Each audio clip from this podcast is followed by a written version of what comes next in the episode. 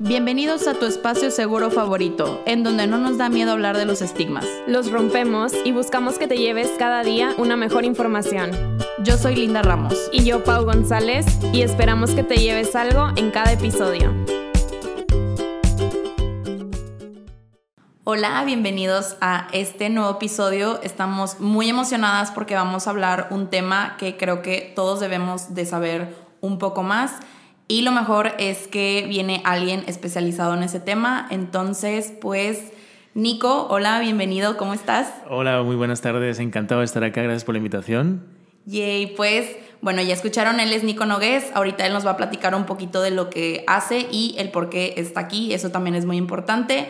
Y como ya saben, pues vamos a hablar del machismo, como dice el título, y bueno, vamos a ir ahondando mucho en el tema y obviamente em, regalándoles herramientas para que se lleven. Entonces, Nico, ¿nos puedes platicar qué estás haciendo o qué haces? Perfecto, pues bueno, de, de, profesión, digámosle, ex publicista, así me defino, estuve muchísimos años en la industria de la publicidad, al mismo tiempo con una carrera de activista en derechos humanos y medioambientales.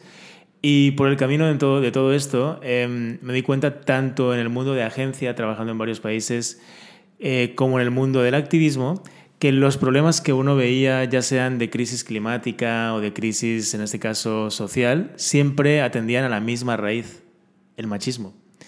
Y es muy interesante cuando lo observas desde el macro, porque, por ejemplo, tú te das cuenta de que hoy en día los problemas que estamos viviendo como crisis medioambiental, de cambio climático, subida de las temperaturas, este, escasez de agua, etcétera, tiene que ver por cómo nos relacionamos con el planeta, la forma en la que estamos sometiendo, controlando violentamente a, en este caso, la biosfera, la madre tierra, si queremos llamarla así, de la misma forma que en nuestras interacciones personales también sometemos, violentamos e intentamos tener una relación de subordinación descontrolada y desmesurada con las personas que están a nuestro alrededor, y esto es el machismo.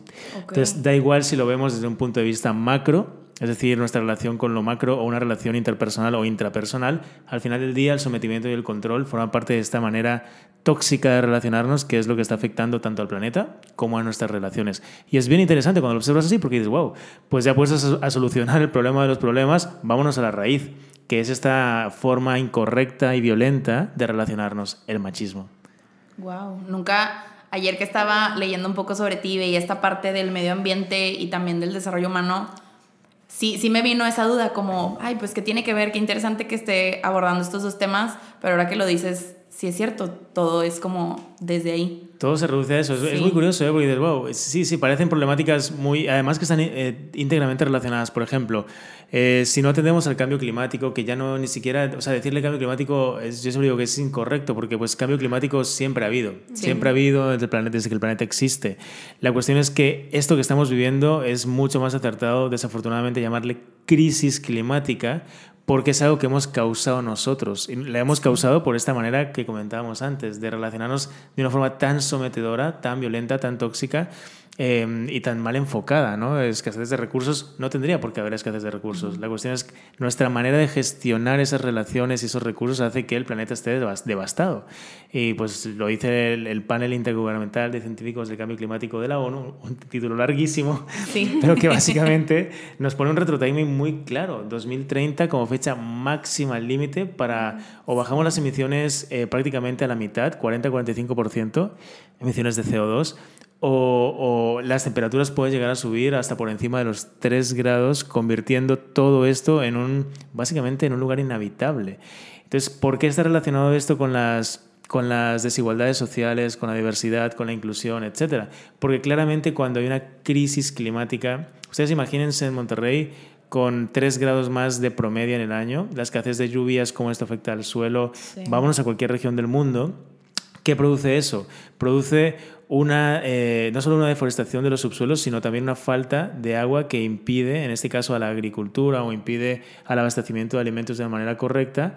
Tienes que importar más alimentos, tienes que seguir produciendo petróleo para seguir importando más alimentos porque eso lo transportas por camión, por barco, por avión, etc. Es decir, un ciclo que no solo no se, no se apacigua de, de, gasto de digamos, energético y por lo tanto de incremento de temperaturas, sino que va, va, va subiendo. ¿no?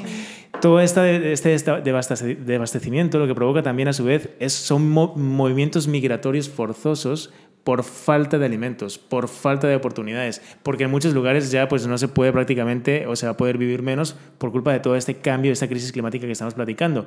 A su vez eso provoca desigualdades sociales, a su vez eso provoca falta de diversidad, a su vez eso provoca falta de inclusión y podemos irnos recorriendo todos, todos los factores que estamos viendo para que nos demos cuenta de lo interrelacionado que está todo y parece mentira que todavía lo sigamos viendo como, ah, no, aquí no pasa nada, aquí no hay crisis climática, ah, no, pues aquí no hay machismo y que nos pongamos una venda en los ojos, parece que no queramos ver, pero lo tenemos demasiado cerca como para no verlo, ¿no? Guau, Nico, ahora que interrelacionas todo, creo que yo nunca me hubiera puesto a pensar en cómo realmente se relaciona porque ahorita vamos a explicar qué es el machismo, pero pues no sé, es verdad cómo la falta de educación en diferentes temas, en, este caso en el de hoy que es el machismo, cómo no nos imaginamos que puede afectar hasta eh, crisis económicas, crisis climáticas, desigualdades sociales. Entonces, estoy impresionada con cómo interrelacionaste todo y pues bienvenido, gracias por estar aquí. No, muchas gracias de nuevo. Y de hecho sí creo que es importante estos espacios de conversación, ¿no? Porque al final del día Fíjate que, que, al habilitar un espacio así de plática, de conversación, de entendimiento de una problemática, pues nos ayuda a, todas y a todos a como ampliar esta perspectiva y probablemente muchas de las personas que nos están escuchando, independientemente si son mujeres, son hombres o se identifican con ser mujer o con ser hombres o como quieran identificarse, al final del día la raíz de una problemática que nos afecta a este conjunto de personas es importante entenderla porque claramente está allí, ¿no? Como decíamos antes.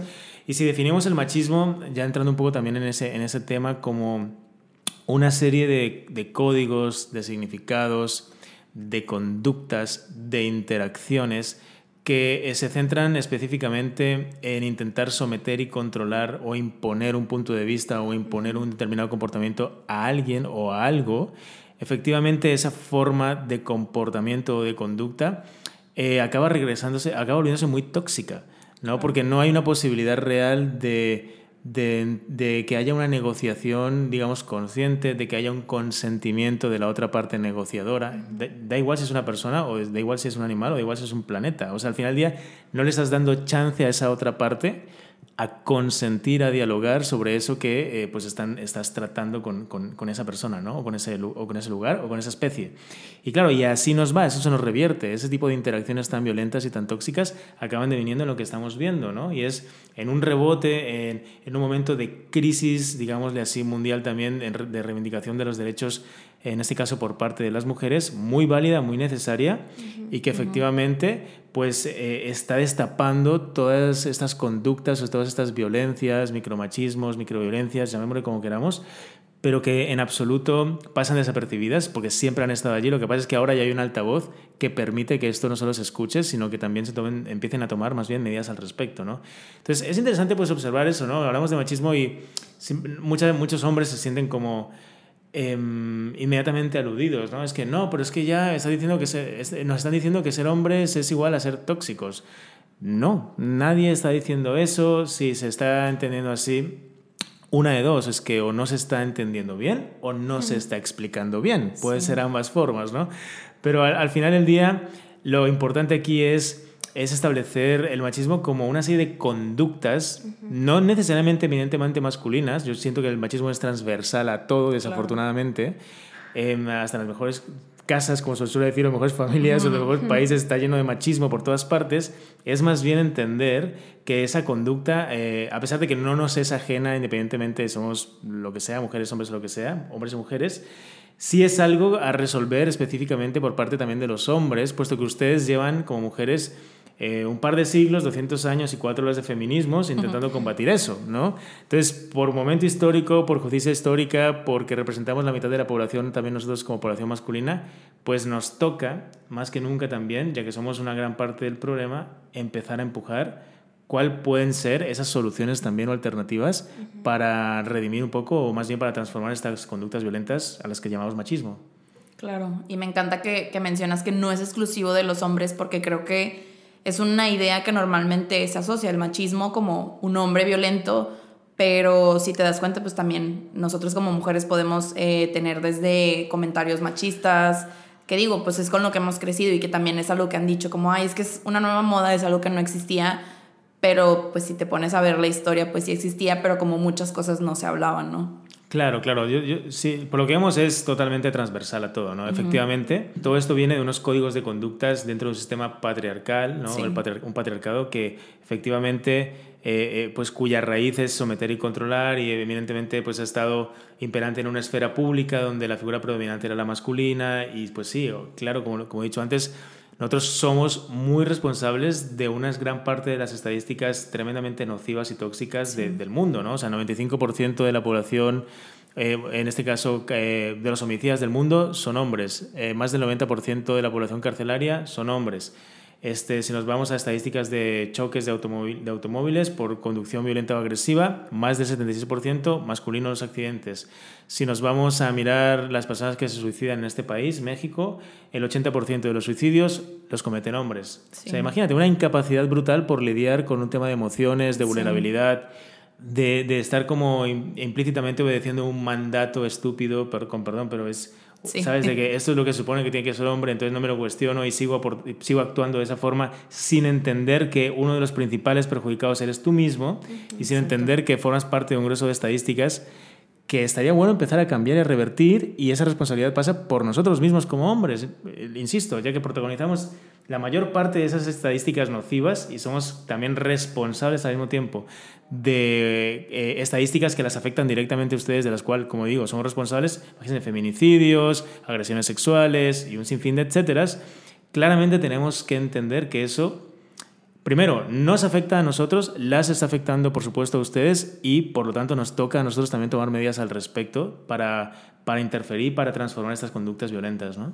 Okay. Claro, yo creo que lo más impactante también es esta cuestión emocional que mencionas, porque si nos vamos a la raíz, como dices tú, todo esto viene de una mm, ¿cómo se dice? Como de una represión emocional. A los hombres se les enseña que no deben de llorar, no pueden expresar sus emociones y eso nos afecta a ambos, tanto a nosotras porque no entendemos qué están pensando o qué nos quieren comunicar. No sé, por ejemplo, yo como hija que a veces te hace ruido, no, no entiendes qué te quieren expresar, no sé, como tu papá o estas figuras masculinas, pero también ustedes como hombres, por ejemplo, mi hermano que, no sé, que le decían, no, ya no llores o eso es de niñas, entonces creo que por eso es tan importante comenzar a, revertir estas formas que nos han enseñado y por supuesto todas estas estadísticas que mencionan, que creo que nos deben de llamar mucho la atención, nos deben de hacer ruido y, y, creo que estas son razones por las cuales está bien ser feminista, porque algo que platicábamos también en otro episodio con Jessica Fernández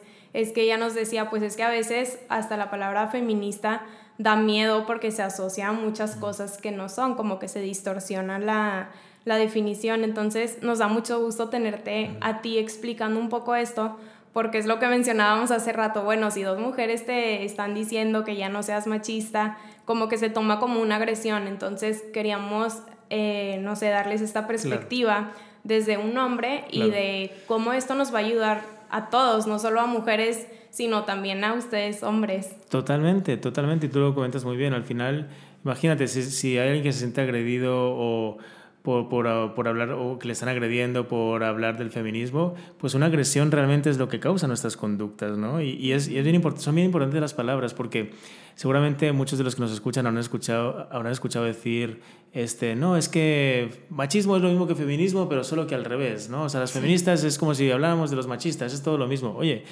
para nada, ¿no? Y es, es bien importante también como, como derrocar esta, digamos, estos comentarios absurdos que no tienen ninguna lógica ni sentido.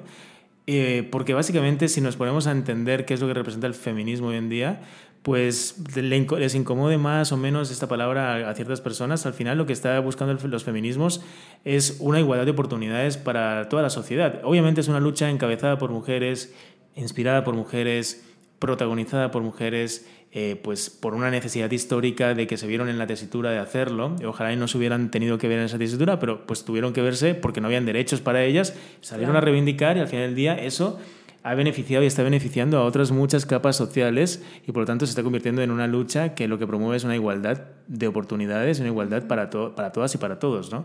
Imagínense comparar eso a machismo, conductas, significados, interacciones violentas que lo que pretenden son someter y controlar a quien tienes delante o a todo lo que te rodea.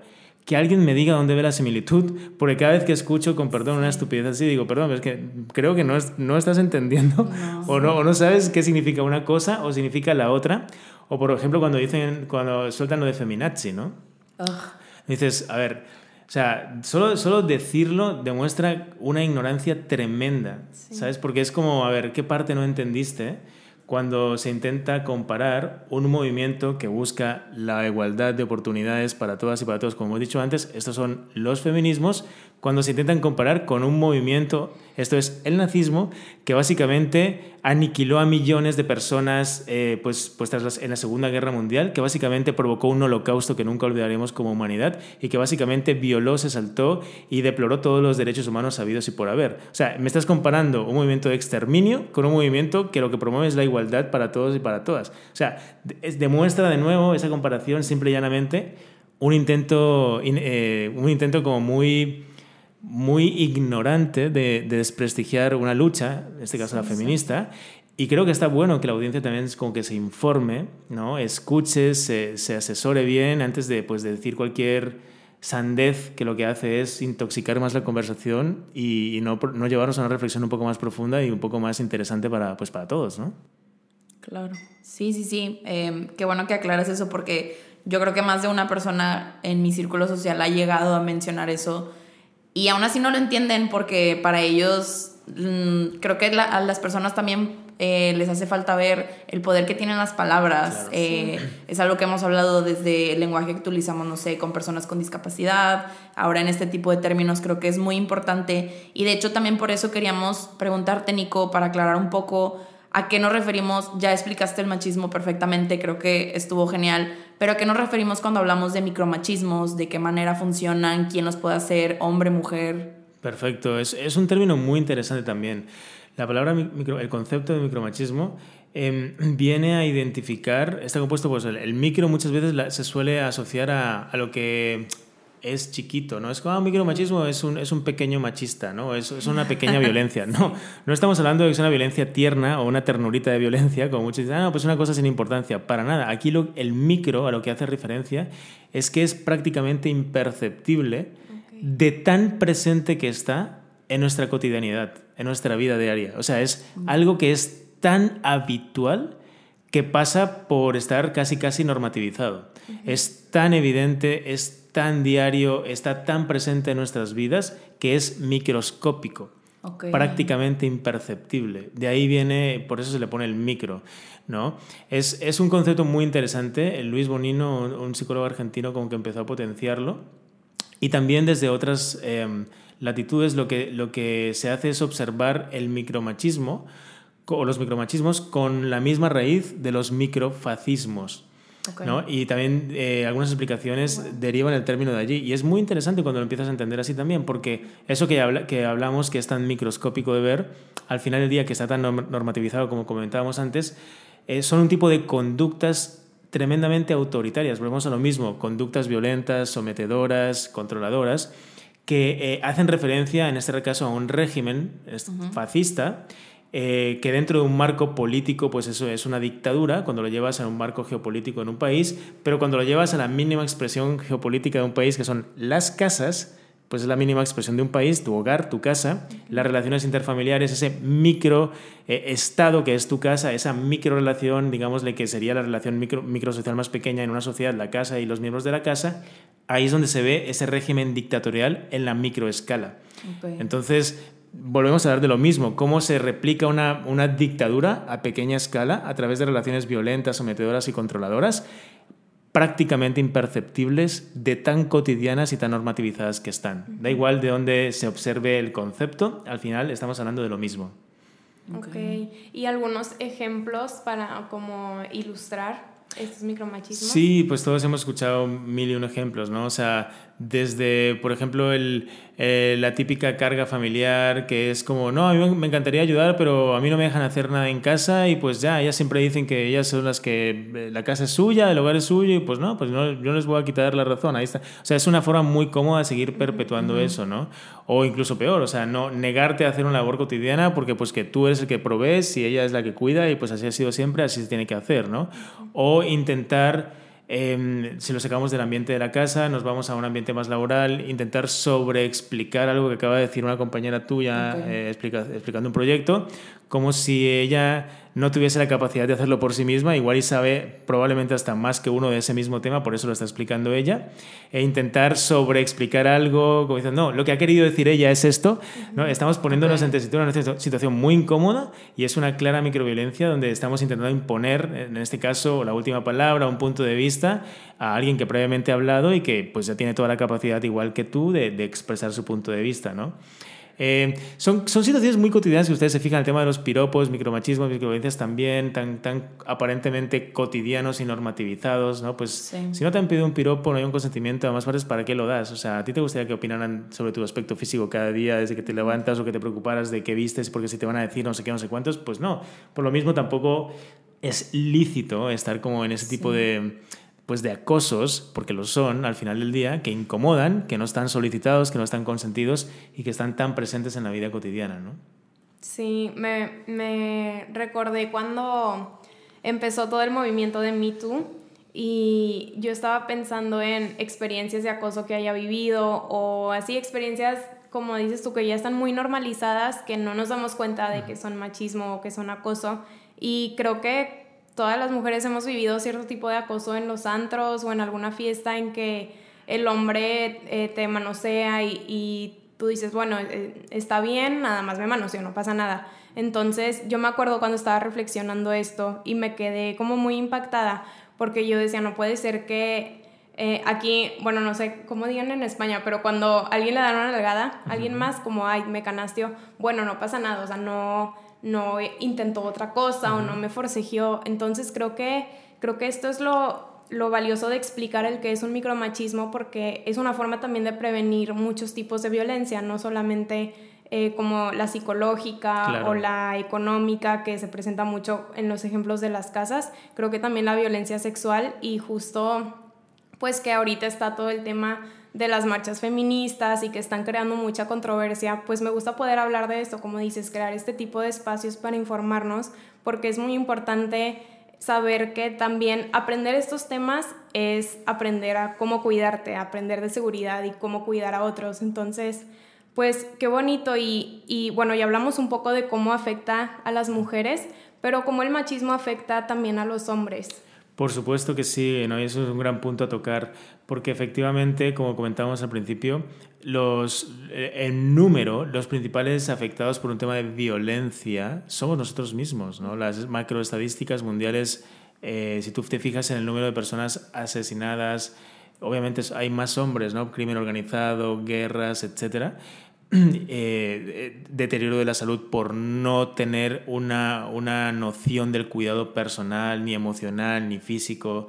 Eh, y así nos podemos ir por un montón de, ramificaciones donde efectivamente todo este descuido nuestro y toda esta manera violenta de, relacionarnos con nosotros mismos y relacionarnos con los que nos rodean nos afecta a nosotros. Y es muy curioso porque cuando hablamos del machismo, eh, enseguida saltan las alarmas en los hombres de es como que, ah, no, pues que ya se nos está acusando de, este, no sé, estar violentando a mujeres eh, o, lo que sea, ¿no? Porque es como se lo toma, muy personal. Pero deberíamos enfocarlo como, hey, es que démonos, démonos cuenta de que de lo que estamos hablando aquí realmente es que esa conducta violenta al a la persona que principalmente afecta es a ti mismo, pero así de rebote de lleno, ¿sabes? Eh, nos perdemos la gran oportunidad de explorar, no estamos diciendo aquí que se renuncie a los atributos, digamos, eh, arquetípicamente masculinos de los cuales muchos hombres se sienten tremendamente orgullosos, ¿no? O sea, es la típica fuerza, este, la capacidad de no dudar, la seguridad, la confianza, este, el intentar tener este empuje para tener éxito, o eh, lo que, sea que eso significa para cada uno de ustedes, o sea, conseguir un poco lograr los objetivos que quieres. No estamos hablando de que se renuncie a eso.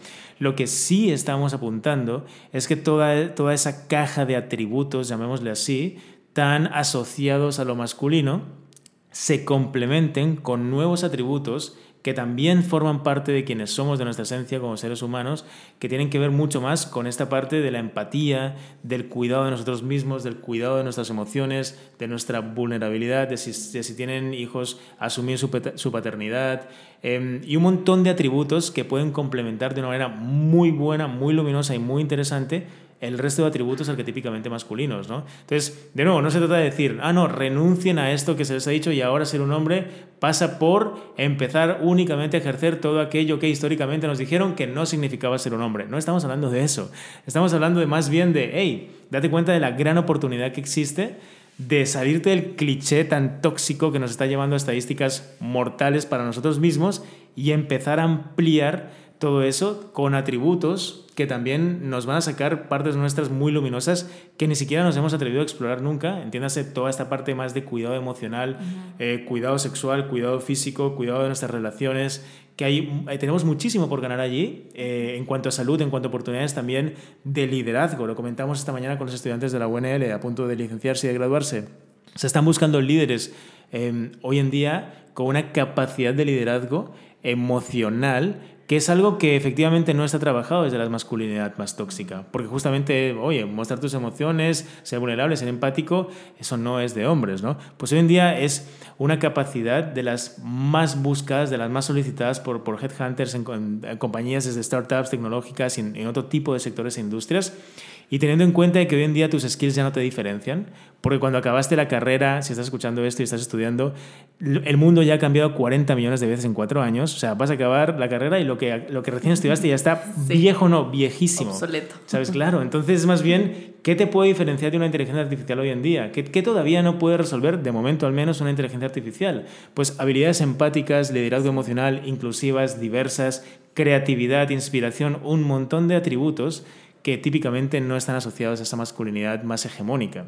Por lo tanto, hay una gran oportunidad de ver cómo el machismo nos roba esas oportunidades a nosotros como hombres también y cómo eh, directamente hackeando esa arquetípica conducta machista tenemos mucho que ganar. ¿Cómo la hackeamos? Como estamos platicando, abriendo esa caja tóxica e incorporando nuevos atributos que tengan que ver con todo este liderazgo emocional, de este cuidado también y de toda esta creatividad desbordante cuando nos damos el permiso de, meternos en, nuestra piel y no intentar habitar un mandato social. Wow, me encantó. sí, sí, me encanta porque creo que de esta manera también se responde pues en qué beneficia el feminismo a los hombres. Es como esta nueva apertura de la feminidad no es exclusiva de las mujeres, tú también puedes hablar de las emociones y que creo que entra muy bien con lo que nosotras siempre tratamos de hablar en la parte de, oigan, los movimientos que hemos hablado, no sé, ya sea el amor propio también, justamente antes de este episodio va a salir uno donde hablamos sobre la figura que se espera más eh, física del hombre, porque sabemos que también es un tema que no se habla, pero que también tienen que cumplir con ciertos estándares que la sociedad dicta. Entonces, sí, siento que, que, que se vale ser vulnerable, seas hombre o mujer, y eso es importante de saberlo, que, que creo que abarca totalmente eso. Y bueno, ahorita también para abarcar la parte positiva, Nico, te queríamos preguntar, entonces, ¿qué conlleva una masculinidad positiva? ¿De qué se está hablando? Que, ¿A qué se pues no que se tiene que llegar, sino cómo, cómo la buscamos, por dónde empezamos. Claro, muy buena pregunta también porque pues nos ponen ya en contraste, ¿no? Si estamos hablando de, de una masculinidad, digamos así, más, más tóxica, e insisto, cuando hablamos de masculinidad tóxica es este mandato impuesto inconsciente e inmaduro social de lo que se supone que significa ser un hombre, ¿no? Entonces, digamos que hay muchos hombres todavía que piensan que, ah, pues no, pues si soy hombre me tengo que comportar así. De este supuesto es cuando hablamos de masculinidad tóxica, cuando decimos que es masculinidad tóxica, porque es, es algo que yo no conozco un hombre que cumpla todas esas características, ¿no? Entonces, es, es inexistente. Sin embargo, conozco muchos que intentan parecerse a ese mandato y en medio, pues lo único que les sale es una vida llena de dramas, y de violencia en muchos niveles, desde física, emocional y de muchos, muchos niveles, pues porque no pueden llegar nunca a ese mandato impuesto, básicamente porque no lo han decidido ni siquiera ellos, ¿no? Es como que, ah, esto me tengo que parecer, ah, de acuerdo, a esto voy, ¿no? Sin embargo, cuando hablamos de masculinidades positivas, fíjate que ya hablamos en plural, ya no hablamos de la masculinidad como si solo hubiese una forma de ser hombres, sino que más bien hablamos de las masculinidades y ahí caben todas las múltiples formas diversas Em, que nosotros etiquetamos como positivas, y esto es bien importante, porque efectivamente son múltiples formas, tantas como hombres hay. Debería haber, cada quien debería tener su propia, propia forma de expresar su masculinidad, como las mujeres llegaron a la conclusión con los feminismos de que, pues bueno, hay tantos feminismos como mujeres existen, ¿no? Pues deberían haber tantas masculinidades como hombres somos, o, o hay en este planeta. Y positivas porque efectivamente construyen significa aportan un valor a este cambio que estamos requiriendo en el mundo, ¿no? Un cambio mucho más eh, hacia unas conductas anti, antiviolentas, antisexistas, anticlasistas, antihomofóbicas y básicamente conductas que construyan y aporten a una igualdad real, a una igualdad sustantiva, a una igualdad de oportunidades demostrable, tangible, que se pueda comprobar. Entonces, fíjate, está interesante porque si bien hay una dirección, no hay un mandato. No te dicen, ah, no, pues tienes que ser masculinidades positivas, tienes que ser, yo qué sé, esto, esto, más esto, más esto, porque lo contrario no es masculinidades positivas, ¿no? No, simplemente te, te marca una, una hoja de ruta muy clara y es, oye, lo primero es descubrir cuál es tu forma de expresar tu masculinidad, porque pues tiene que ser tuya, no tiene que ser impuesta. Y eso es bien interesante y bien poderoso, porque es como, hey, qué bueno, ¿no? O sea, ya, ya tengo que dejar de perseguir esta cosa inconsciente y, y, este mandato que me vendieron en la publicidad de, los, de, de, toda la vida. Y más bien la chamba es descubrir qué quiero, cómo quiero expresarme, qué quiero ser. Y a partir de allí, tener claro que sí hay una hoja de ruta que evidentemente nos beneficia a todos y a todas. Y es, pues, ¿por qué tengo que comportarme de forma sexista? ¿Por qué tengo que, por qué tengo que comportarme de forma homofóbica? ¿Por qué tengo que comportarme de forma clasista? ¿Y por qué tengo que comportarme pues, de forma racista? No tiene ningún sentido. Entonces, a partir de ahí, se vale todo, se vale todo lo que construya de forma consciente estas, esta, estas, igualdad, estas igualdades sociales, más bien esta potencialidad de igualdad social, pues que, que se promueve ¿no? hoy en día y que es tan necesaria. Sí, me encanta porque creo que es muy esperanzador escuchar esto porque es justo lo opuesto al machismo otra vez, porque es muy liberador, es, es sí, es, es, libre y el machismo en cambio es como poco a poco nos va encarcelando y creo que es la, como la meta final que todos buscamos, ¿no? Ser nuestra mejor versión, construir, aportar algo a nosotros mismos, a los demás y creo que esto es lo más importante porque también la psicología pues es lo que busca, ¿no? Que la persona sea feliz eh, dentro de todas las, no sé, todas las áreas en las que se pueda desempeñar. Y es muy bonito saber esto, ¿no? Porque tal vez también sea como, no sé, China, ahora voy a tener que hacer esto, esto y esto y cambiar todo de un día para otro. No, a ver, es con calma, es paso a paso, es adoptando las conductas que, que se acercan más a tu estilo, que tú puedes eh, adoptar en ese momento o que emocionalmente eres capaz de, y poco a poco vas a ir construyendo una mejor versión tuya y que si a lo mejor tu estilo es, bueno, voy a ser más empático con los demás o voy a ser más vulnerable emocionalmente, ok, me voy por ahí. O, oye, no, ¿sabes qué? A mí de verdad ese tema me cuesta mucho trabajo, pero yo soy, yo tiendo a ser más directivo, bueno, voy a ser un buen líder, voy a tener mujeres en mi equipo, etcétera, ¿no? Entonces, eso me gusta porque creo que se puede acoplar a cualquier estilo de personalidad, cualquier estilo de trabajo, cualquier, pues sí, estilo de vida. Totalmente, totalmente, y, y, lo resumes muy bien, porque al final del día se trata de eso, ¿no? O sea, cada quien siente como una cierta afinidad con ciertos atributos, ¿no? Que puede explorar de una forma más natural, más instintiva, y que por lo tanto, pues puede llevar el mismo atributo, lo puede ir modulando y lo puede ir explorando a la parte más luminosa, más madura, más consciente y pues menos nociva, menos tóxica, ¿no? Menos inmadura. Y sí, tal cual, ¿no? O sea, como tú bien comentas, es más bien con qué valor, con qué valor, con qué atributo me siento más identificado, cómo, ya que es una potencialidad que vive en mí, cómo lo exploro, me doy el permiso y ya, o sea, no hay, no hay, aquí no hay más que una prueba y error, creo que es maravilloso, ¿sabes? Y tenemos muchísimo que ganar y esto siempre es lo que, ha lo que han promovido. A mí me parece fascinante el momento histórico que estamos viviendo, porque es cuando se empiezan, empiezan a concurrir diferentes disciplinas, ¿no? Que si la psicología, que si el mindfulness, que si otras cosmovisiones ancestrales, que si da igual por dónde lo mires, al final todo empieza a interconectar en esa capacidad de escucha activa, de observación consciente, pues que pues que en los 60 se le llama New Age y que pues ahora se llama mindfulness, ¿no? Que si el psicoanálisis, los arquetipos, da igual qué rama miremos, todo empieza a confluir en algo que sí pasa por una evaluación personal. Es decir, a ver, ¿qué, qué es lo que, cuáles son mis fallas, entendiendo fallas como oportunidades, y cuáles son mis áreas de crecimiento, es decir, mis potencialidades, que efectivamente en esa intersección puede haber una versión de mí que todavía no, no, no he sido capaz de ver, que sé que está por allí y que ahora hay un contexto también muy propicio para hacerla brillar. Porque mm, es un gran momento para todos los hombres que nos escuchan ahora que, que vean que es una gran oportunidad, porque si bien hace unos años no había un contexto establecido, y tal vez habían varones que intuían que no, no querían estar bajo ese mandato, no querían seguir comportándose así, no querían seguir riéndose de las mismas pendejadas, no, no querían estar como, como creciendo esa, eh, digamos, ese estereotipo social de lo que significa ser un hombre, y más en el norte, ¿no? Pero así me tengo que comportar porque son mis amigos.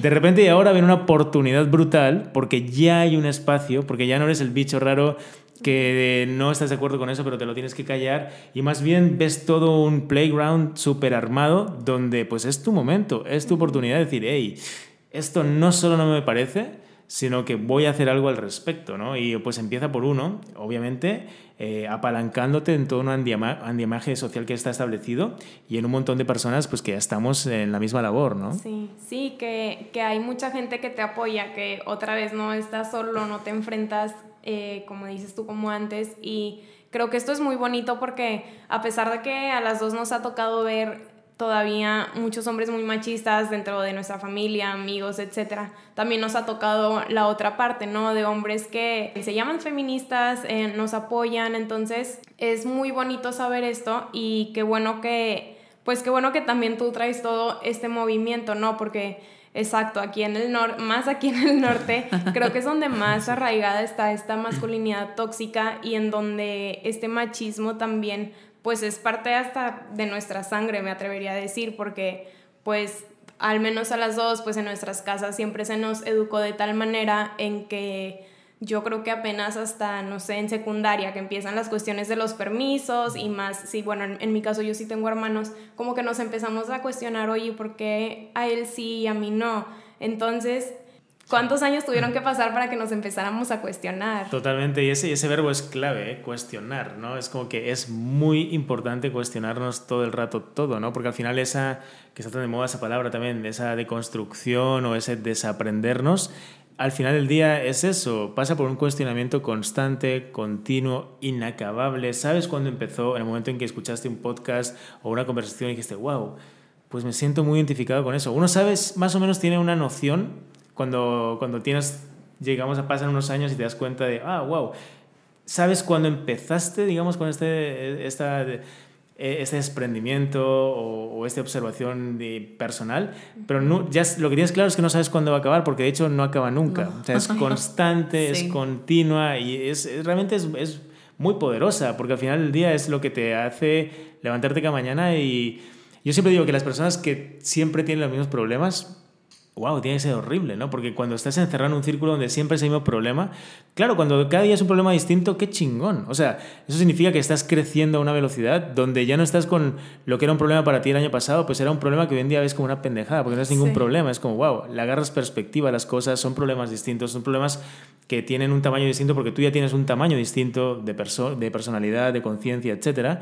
Y por lo tanto es muy enriquecedor tener nuevos problemas. Ahora bien, si siempre es el mismo problema y todo es un problema, tal vez tú eres el problema. Entonces ahí es cuando hay que observar un poco las cosas con esa perspectiva, ¿no? Sí, que creo que también tiene mucho que ver con el evolucionar, como tú decías, y cierto. Creo que es más interesante tener un nuevo problema cada día porque eso significa que el de ayer ya lo resolviste y ahora te toca manejar el siguiente. Y de hecho, eh, Nico, como te veníamos platicando, pues nosotros buscamos que se lleven algo en cada episodio. Y ayer, eh, dándonos un chapuzón en sus redes, que por cierto nos encantaron toda la información que también comparten por ahí, Vimos que hace un año ustedes estaban compartiendo estos propósitos de machos a hombres que querían que, que las personas establecieran. Y digo, creo que queda perfecto para cuando salga este episodio. Y justamente el primero que a mí me encantó fue el de abandonar los grupos de WhatsApp machistas en los que cada uno está. Y yo tengo una duda porque cuando estábamos planeando esto, yo estaba conversando con mi novio y se lo enseño y lo primero que me pregunta es de ¿y qué hago si son mis amigos? O sea, cómo funciona, si es mi círculo de amigos, es con los que hago carne asada cada domingo, cómo me voy a salir de los grupos que hago, cómo les digo. Entonces, necesito una respuesta. No, buenísimo. sí, sí, sí, sí. Digamos, como comentamos antes, no, digamos, eso era más bien, es, es de hecho una invitación y un reto para quien se sienta como preparado, dispuesto y, y, retado a decir, ah, pues yo esto le entro. Pero también, insisto, no es, no es la única forma, ¿no? Hay varias formas, ¿no? Estamos como todo el rato queriendo no mostrar esto como un mandato, es decir, como, ah, esto es lo que tienes que hacer hoy en día. no, me voy a salir de todo. Claro, claro, es como, no, esa es una opción y es muy retadora y por eso nos gusta provocar también. Y al mismo tiempo hay varias opciones, ¿no? Muchos, muchos estos grupos y círculos de trabajos con hombres, en el Instituto de Machos a Hombres, lo que hacemos es reflexionar sobre cuáles son esas otras opciones, ¿no? Pues puede ser decir, decidir quedarte en el grupo, pero efectivamente comentar al respecto, ¿no? Cuando te llegue un tipo de contenido que mm, tú consideras que, pues, que es estereotipa, sigue construyendo clichés, sigue construyendo violencia de género, sigue construyendo una conversación que no es, ni, no es ninguna conversación, sino más bien es una risa fácil y tonta, pues porque se sigue repitiendo ese patrón automático en nosotros, está bueno como actuar al respecto y decir, oye, ¿sabes qué? El otro día escuché un podcast ¿sabes?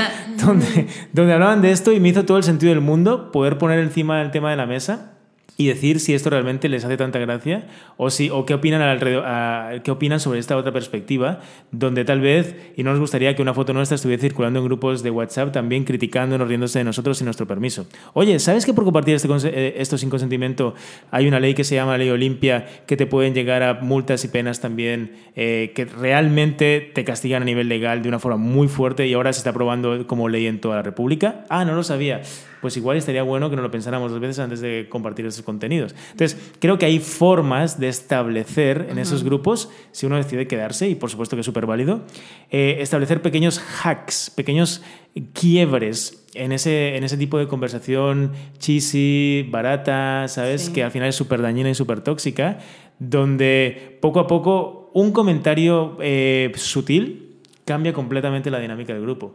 Porque tal vez se vuelve a repetir, o tal vez no, y se vuelve a repetir pues se vuelve a insistir. Oye, a mí esto la verdad es que no me hace gracia, ¿sabes? Me encanta este grupo, pero igual y si hablamos de aquí solo de esto, pues igual y abro otro para que me añaden solo cuando hablen de fútbol, por ejemplo, o de quedar los fines de semana, ¿sabes? Pero ahora me siento incómodo con esos comentarios, porque realmente uno mismo, eh, y eso ocurre, ¿sabes? Acabas diciendo, pues que yo no quiero más hablar de esto. O sea, me da una hueá tremenda seguir participando en esto, y una de dos, o tomo medidas al respecto, o al final del día eso también se, se acaba Em, convirtiendo en un tema que pesa a quien quiere expresarlo y no puede, porque dices, definitivamente mi círculo de amigos no cambió, pero yo aquí me siento terriblemente incómodo y pues, pues igual y pues ya estos no son mis, tan, tan mis amigos, porque tenemos, cada vez tenemos más cosas, menos cosas en común, ¿no? Entonces, no hay un único mandato, lo que sí hay es siempre una actitud, ¿no? Una actitud de coherencia em, que nosotros definimos en un concepto que nos encanta y es desobediencia radicalmente virtuosa, ¿sabes? Y, empiezo por la palabra desobediencia, porque al final es, si a ti te han dicho que esto es lo que es ser un hombre, desobedécelo. Así, radicalmente, ¿sabes? ¿Qué te han dicho que ser hombre es esto? Ah, desobedécelo. Ahí, ahí hace falta una valentía que me gustaría ver a mí un vaquero malboro realmente enfrentándose realmente así con todas las de la ley a, un, a desobedecer un mandato eh, de estereotípico ante un grupo de amigos, por ejemplo, porque ahí, ahí sí que te hace falta valentía. Ahí sí que te falta conciencia, ¿sabes? Ahí sí que te hace falta seguridad, fortaleza y todos esos atributos que se nos llena la boca eh, de atributos, pero que al final del día em, hay que demostrarlos cuando quieres cambiar un comportamiento en ti mismo ante un grupo de personas que lo, vali que lo vali que valida el estereotipo, ¿no? Entonces, creo que está muy interesante realmente observar como con desobediencia ese mandato estereotípico y actuar de forma radical ante eso. Me encanta, porque, bueno, también conectándolo, el segundo es el no ser cómplice y esto me hizo mucho ruido también con lo que acabas de decir, Nico, porque digo, como hemos dicho, también nosotras como mujeres podemos ser parte del machismo y algo en lo que yo me he dado cuenta es la parte donde juzgamos a la mujer en su vida sexual, demás. Y yo les quería compartir a los que nos están escuchando que, por ejemplo, Pau y yo tenemos un grupo de amigas que nos juntamos cada miércoles y nos dimos cuenta que nuestras reuniones llegaban a caer en el hablar de mujeres, lo que estaba sucediendo en sus vidas y decidimos darle un giro y dijimos, bueno, ¿de qué queremos aprender? ¿De qué queremos hablar? Y fue de que, ok, nos vamos a dividir en grupos y cada quien va a investigar sobre tal tema y lo vamos a discutir. Y nos encantó porque realmente fue muy entretenido, porque eso te abre diálogo, hablar de otras cosas. Entonces sí, siento que no es como literal tener que cortar todas tus amistades y tenerte que irte a otro país a buscar nuevos amigos que no sean machistas, sino que simplemente buscar eso, cuestionate qué más puedes hacer, qué más puedes aprender, ten un nuevo problema. Nuestro problema de ese día era hablar de tema de sexualidad porque pues no nos enseñan, pues vamos a enseñarnos entre nosotras. Entonces sí, creo que para lo que, los que nos escuchan siento que, que esto también es como un reto, sé creativo, o sea, si lo que a ti te entretiene es estar quemando, entre comillas, eh, personas y hablar de los demás, a ver, pues, ¿qué otra cosa podrías hacer, no? Benefíciate de una nueva manera. Totalmente de acuerdo. Y eso me parece, lo que están haciendo ustedes me parece maravilloso. Al final, claro, convirtieron allí como una temática, un poco eh, como una dinámica que más o menos será siempre la misma, en una dosis de creatividad que las reta cada semana a hablar de diferentes temas y que las hace crecer. La plática es mucho más interesante, las hace investigar, por lo tanto, conocimiento, creatividad, un montón de cosas que están súper buenas, ¿no? Y de hecho, eso es un poco lo que estamos promoviendo desde el instituto también, de machos a hombres. Al final del día tenemos, justo por lo que has dicho, normalmente nosotros nos dimos cuenta que los espacios donde nos reunimos como hombres eh, suelen ser bien estereotipados y suelen ser siempre los mismos. O sea, resumido mucho, resumiendo mucho, tenemos la cancha de fútbol o del deporte, ponle aquí el deporte que quieras, para ir a ver el partido o para jugarlo. Tienes la casa del amigo para ver un partido jugar a la play y tienes el antro de turno para básicamente salir a ligar, tomarte unos tragos y ya. ¿Cuáles son los temas que sueles hablar? Pues de nuevo, deportes, mujeres y, bueno, en los casos, políticas. Y ya, y sí hay subtemas, subcategorías, pero no hay mucha cosa más en nuestra agenda, dentro de muchas comillas, agenda temática. Pues porque ni siquiera hay una agenda temática. Siempre son estos espacios estereotipados con estas conversaciones estereotipadas. Claro, cuando te acabas reuniendo en los mismos espacios para hablar de las mismas pendejadas, te acabas comportando de la misma forma. Y los resultados estadísticos que tenemos, pues así lo demuestran, ¿no? O sea, de nuevo, comportamientos estereotipados que acaban sosteniendo un patrón de conducta violenta que acaba deviniendo en unas estadísticas pues, que ya conocemos y que son bien fuertes, bien nefastas y pues bien duras, ¿no? Entonces, ¿cómo cambiar todo esto? Tal cual, cambiando nuestras conversaciones cambiando nuestra forma de enfocar esos espacios o habilitando espacios nuevos como este que estamos habilitando ahora con este podcast con ustedes. O sea, es maravilloso lo que están haciendo porque dan espacio a una nueva conversación que muy probablemente activará una nueva conducta en quien escuche esto y que lo pueda llevar a cuestionarse o a generar nuevas conversaciones que a su vez accionen nuevas cosas. ¿no? Y eso es lo que hacemos. Tenemos una agenda temática donde hablamos de temas muy poco comunes entre nosotros, bien incómodos. O sea, eh, hablamos desde eh, los privilegios, ¿no? ¿A qué llamamos privilegios masculinos? ¿Somos privilegiados o no por ser hombres? ¿Qué privilegios tenemos? ¿Cómo podemos usarlos a favor de la igualdad en este caso? Hablamos del género de cómo se genera, de esta mixología entre biología y construcción social, constructo social y cómo poder romper con esos patrones. Eh, hablamos también de la vulnerabilidad, de la paternidad, hablamos también del porno, de cómo eso somete eh, conductas íntimas donde una persona la somete y la otra persona es la que la controlada, cómo romper con eso y explorar nuevas intimidades. Hablamos de la paternidad, Em, hablamos de un montón de cosas que tienen que ver justo con observarnos, ¿no? De los arquetipos que llevamos adentro. O sea, hay una serie de arquetipos muy interesantes, entendiendo arquetipos como un pensamiento inconsciente y colectivo que todos, todos tenemos programados, como lo diría Jung, pero nosotros no lo vemos como un inconsciente colectivo eh, freudiano, sino más bien lo bajamos a herramientas de acciones que nos ayudan a desobedecer este patrón. Entonces, si estás encarnando el arquetipo del niño, no es lo mismo que si estás encarnando el arquetipo del padre o del mago o del guerrero o del sabio y cada quien, cada uno de esos arquetipos tiene determinadas acciones que te ponen a hacer cosas diarias como hombres en nuestros círculos con el fin o con el propósito más bien de poder resolver problemáticas que normalmente habrías resuelto de la forma más inconsciente y más tal vez machista y te las pone a resolver usando estas acciones, estas herramientas emocionales que eh, te llevan a un resultado distinto del esperado. Entonces, tenemos un montón de cosas en esas conversaciones, estas dinámicas, que mm, estamos llevando a todas las partes de la República, pero no solo acá, también en San Juan, Puerto Rico, en Arequipa, Perú, en Madrid, España, ahora acá en Monterrey con ONU, donde estamos haciendo círculos y dinámicas en la UNL y en el TEC de Monterrey. Y pues básicamente, pues lo que tú comentabas, ¿no? Es todo con el fin de establecer nuevas conversaciones que accionen masculinidades más diversas, más positivas, en definitiva. Qué bonito. Sí, me encanta porque creo que es dar una solución, no solamente proponer, ah, bueno, sí, abran espacios, no, ustedes ya los están abriendo y, y qué bueno, porque creo que es algo muy necesario y que por fin, no sé por qué no pasó antes, pero por fin se están dando. Y bueno, otra herramienta que nos encontramos por ahí en su Instagram era lo de no, no mansplaining, no mansplaining eh, que es esta parte que ya habíamos explicado tú, Nico, de no volver a explicar algo que una mujer ya explicó porque tú crees que lo puedes explicar de una mejor manera o porque no se entendió su mensaje. Y otra que me gustaría que expliques más a fondo, que es voy a buscar en Google igualdad sustantiva para empezar a entenderla. Sí, sí, sí.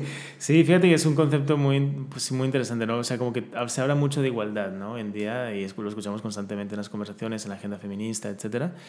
Y mm, depende de qué fuente, a qué fuente acudas, vas a ver que se habla de igualdad o se habla de equidad, y ya, ya desde ahí hay como una especie de diferenciación, si nos ponemos como académicos, pero para hacerlo simple, al final del día, también es verdad que es un tema que se está politizando mucho, ¿no? Eh, y responde también a determinadas cosmovisiones o intereses. Se habla más de equidad desde espacios o cosmovisiones más asociados al catolicismo, a este, al núcleo eh, familiar más conservador, etc. Ahí se, se, habla más desde la equidad, o así se usa más ese término.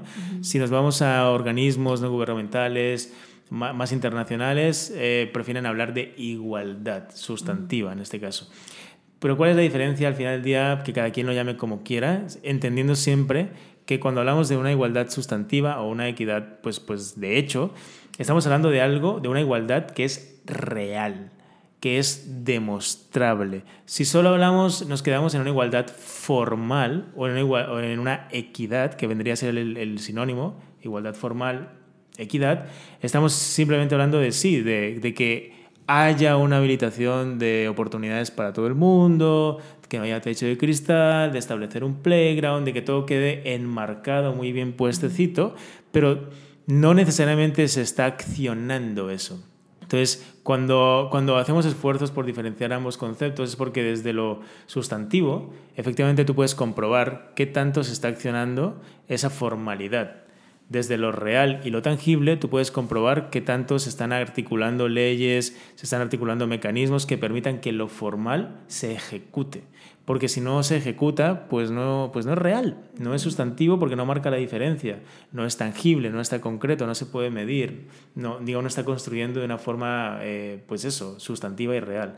Entonces, esa es un poquito la, diferencia, eh, insisto, porque se habla mucho de igualdad y la igualdad se puede quedar en pues, pues en el mejor de los casos en un gran concepto, no una gran palabra, pero yo siempre digo que la igualdad es un verbo. se practica cada día. No, la igualdad es una palabra, la igualdad es una acción. por lo tanto, es algo a practicar eh, de manera cotidiana. Muy bien, muchas gracias. Por si nos toca que alguien no lo ha googleado, ya va a entender. Y creo que esto va de la mano con esto que dices que es el verbo, sino también el promover con el ejemplo. Y bueno, por último tenían la parte de no acosaré, que yo creo que está de más explicar eso. Creo que, que cualquier persona debería poder entender el por qué es importante esto. Y pues bueno, ya pues ya para cerrar queremos sacar la pregunta que, que nos define. Entonces, bueno, Pau, ¿tú qué te llevas? Bueno, hoy me llevo mucha inspiración. Creo que mi palabra favorita de hoy fue accionar, porque sí, creo que es muy fácil decir muchas cosas, pero al final lo difícil es hacer el cambio real. Entonces, pues me llevo eso de tarea también. Y me quedé mucho también con la introducción que diste de cómo cómo este tema se interrelaciona, cómo es la misma raíz de muchísimos otros problemas. Entonces creo que trabajando también de la mano con otras áreas de tu vida puedes contribuir a, otras soluciones que ni siquiera te imaginabas, porque así me pasó a mí, o sea, yo no me imaginaba que, pues sí, cambiando nuestra forma de pensar, nuestra ideología, una feminista, pues sí, no está sometiendo a la tierra, no está sometiendo a otra raza, no está sometiendo a otra profesión, etcétera, no, yo creo que cada quien lo podemos relacionar en nuestras vidas, entonces creo que eso me llevó el día de hoy. ¿Y tú, Linda? Ay, yo creo que también, creo que el inicio eh, fue algo que se me quedó mucho la parte de, de, este problema de raíz, que creo que, que por eso estamos aquí y el, el, ver que lo que estamos haciendo es parte de la deconstrucción y que estamos llevando el mensaje a más personas. Creo que pues los tres que estamos aquí nos encanta la labor social porque por algo lo estamos haciendo. Entonces creo que sí, que me llevo mucha esperanza porque el escuchar técnico me, me hace saber que hay más personas que les está llegando tu mensaje y que creo que es un mensaje muy importante y que así como a lo mejor a mí se me facilita hablar de la salud mental, a ti se te facilita muchísimo hablar de esto y que sé que si hombres te escuchan, eh, te van a poder entender porque es muy diferente que nosotros lo explicamos a que tú estés aquí, que realmente es a lo que te dedicas. Entonces sí, creo que me llevo mucha esperanza respecto a este tema, mucha esperanza hasta en la crisis climática que estamos teniendo ahorita. Entonces sí, creo que yo me llevo eso y pues bueno, tú Nico, ¿qué te llevas? Pues la verdad yo me llevo mucha inspiración, porque me encanta ver cómo una dupla como ustedes están eh, con esta curiosidad desbordante, están poniendo en la agenda temática de, pues no solo de la zona, porque esto pues llega donde, donde hay internet, pero desde aquí están como sembrando esa conciencia con, toda, con todas las agendas temáticas que tienen, los invitados que están teniendo, el, el, ampliar la conversación estereotípica, ya no solo en el podcast, sino por lo que comentan, ¿no? en sus núcleos más cercanos, con estas reuniones de amigas donde cambian temas que inspiran, que te llevan a saber más, que construyen una agenda que, que, justo te hace evolucionar tu núcleo de amigas y por lo tanto repercute en todo lo que te rodea. Me llevo la verdad una muy buena inspiración y les agradezco la invitación al programa. Gracias. Sí, gracias a ti por tener el tiempo de venir aquí. Yo sé que tienes una agenda muy apretada. Y pues Nico, también queríamos invitarte a que nos compartas eh, qué estás haciendo, dónde se pueden acercar las personas si se interesan más por este tema. Sí, sí, sí, desde luego eh, tenemos eh, la página del instituto, es demachosahombres.com, demachosahombres.com, ahí pueden encontrar toda la información sobre las dinámicas que estamos haciendo. Estamos haciendo dinámicas tanto para empresas, con varias empresas, estamos trabajando también con sociedad civil y con organismos como la ONU, em, pero también lo hacemos de forma gratuita Em, y tenemos toda una parte descargable que es gratuita para que cualquier persona, cualquier hombre que nos esté escuchando y quiera eh, hacer círculos en su universidad o quiera entre sus grupos de amigos habilitar otro tipo de conversaciones, pueda descargarse estos temas, descargarse ejemplos, descargarse herramientas como la guía del buen aliado, stickers para hackear grupos de WhatsApp, etc. Ay, qué padre. sí. sí, de una forma muy simple, súper creativa. Creo que eso es un gran acierto de, de todo el instituto, que como que hemos sabido bajar temas muy densos y muy complicados y contarlos de una forma tremendamente simple, actual y muy visual y muy creativa. Y eso se aprecia mucho por parte del, público. ¿no? Entonces ahí pueden encontrar toda la información también en nuestras redes sociales, que es eh, Instagram, estamos como machos a hombres, y, o perdón, de machos a hombres, y en Twitter machos a hombres. Entonces ahí pueden encontrar toda la información que deseen. Ay, qué padre. Voy a buscar los stickers. Yo también. sí, está muy cool. Sí, me imagino. Pues muchas gracias otra vez, Nico. Y bueno, ustedes los invitamos a seguir sus redes sociales. Creo que nosotras nos topamos con Nico en una conferencia que dio alguna vez y de ahí exploramos las redes, nos gustó mucho el contenido, entonces por eso lo invitamos. Y pues bueno, creo que ustedes también se pueden llevar mucho más, además de este episodio, entrando a su página de internet, etc. Entonces, pues gracias por escucharnos también y nos vemos. Bye. Bye. Chao, chao.